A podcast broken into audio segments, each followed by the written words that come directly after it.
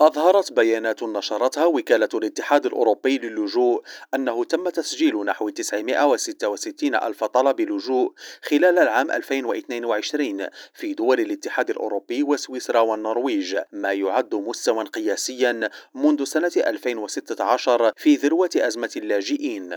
الوكالة أوضحت أن هذه الطلبات التي تقدم بها سوريون وأفغان على وجه الخصوص شهدت ارتفاعا يزيد عن 50% مقارنة بالعام 2021 مضيفة أن هذا الارتفاع ناجم جزئيا عن رفع القيود المرتبطة بجائحة كوفيد 19 فضلا عن النزاعات وانعدام الأمن الغذائي في العالم. وبحسب الوكالة فإن طالبي اللجوء هؤلاء ينضافون إلى أربعة ملايين أوكراني فروا من الحرب ويستفيدون من حماية مؤقتة لا سيما في الاتحاد الأوروبي مشددة على أن هذين العاملين شكلا ضغطا هائلا على أنظمة الاستقبال الوطنية. وفي العامين 2015 و 2016 خلال تدفق اللاجئين إلى أوروبا بسبب النزاع في سوريا خصوصا بلغ عدد طالبي اللجوء 1.3 مليونا و 1.2 مليونا على التوالي. وقد ارتفعت طلبات اللجوء التي قدمها قاصرون غير مصحوبين